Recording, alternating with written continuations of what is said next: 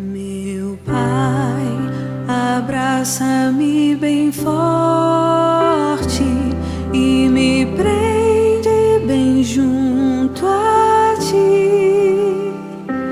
Não me deixes ir para longe de ti, pois não sei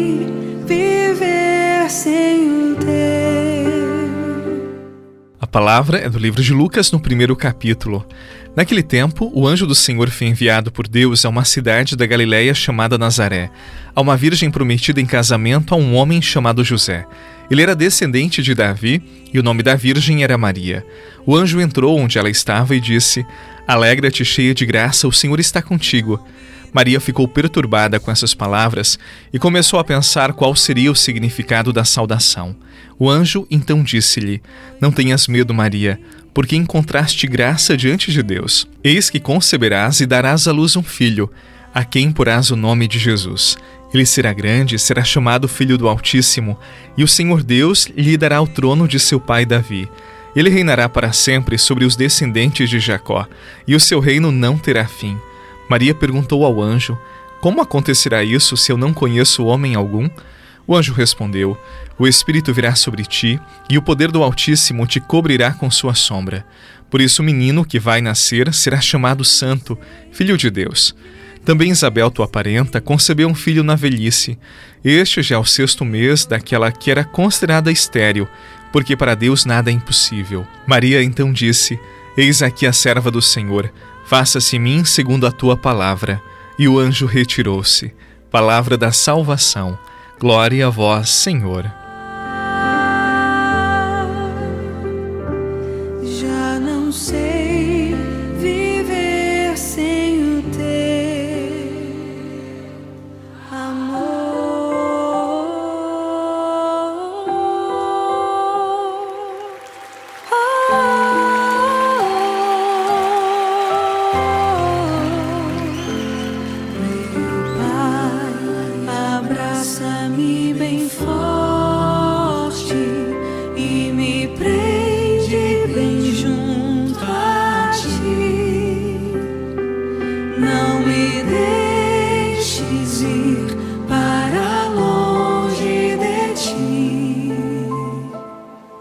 Pois não sei viver sem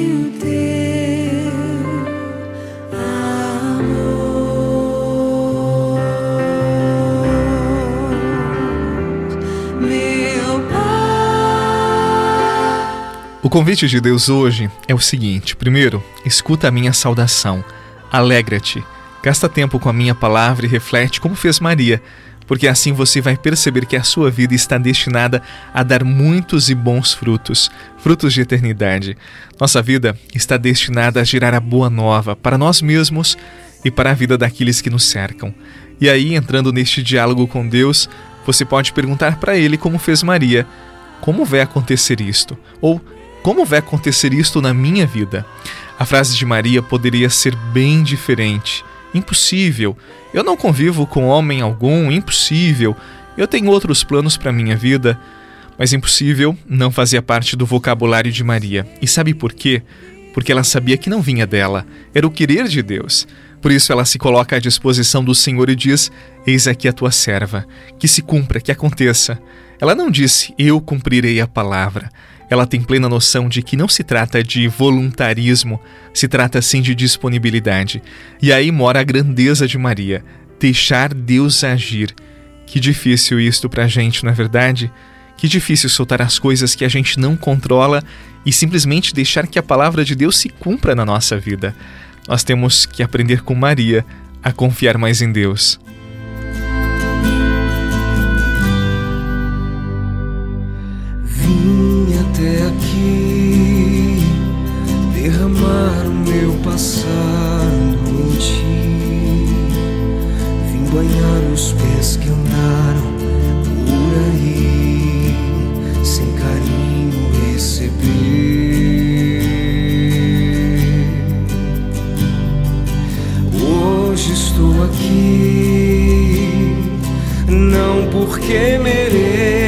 eu sei, pois tu sabes por onde eu andei, conheces bem o meu perfume.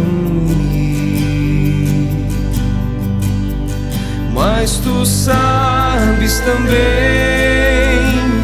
que o meu choro é sincero, porém não tenho nada a oferecer, meu Senhor.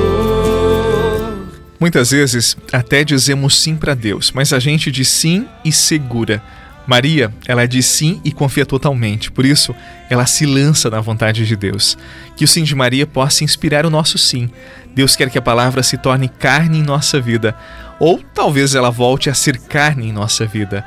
Deus quer reavivar essa palavra e pode ser que ela esteja adormecida em nós, e para isto ele só precisa do nosso sim. Sejamos generosos, confiantes, como Maria assim o Natal acontecerá em nossas vidas. Não esqueça disto. Que Deus consagre o seu trabalho, consagre a sua família. Deus sempre tem propósitos para você. Confie, como Maria.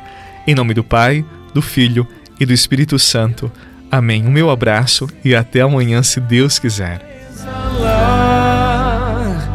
Teu cheiro.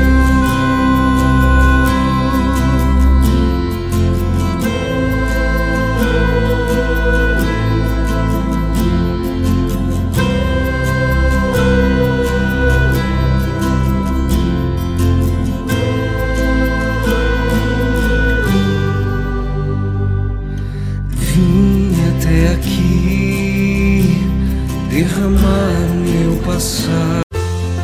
Você rezou com o Padre Eduardo Rocha, pároco da Catedral de Tubarão.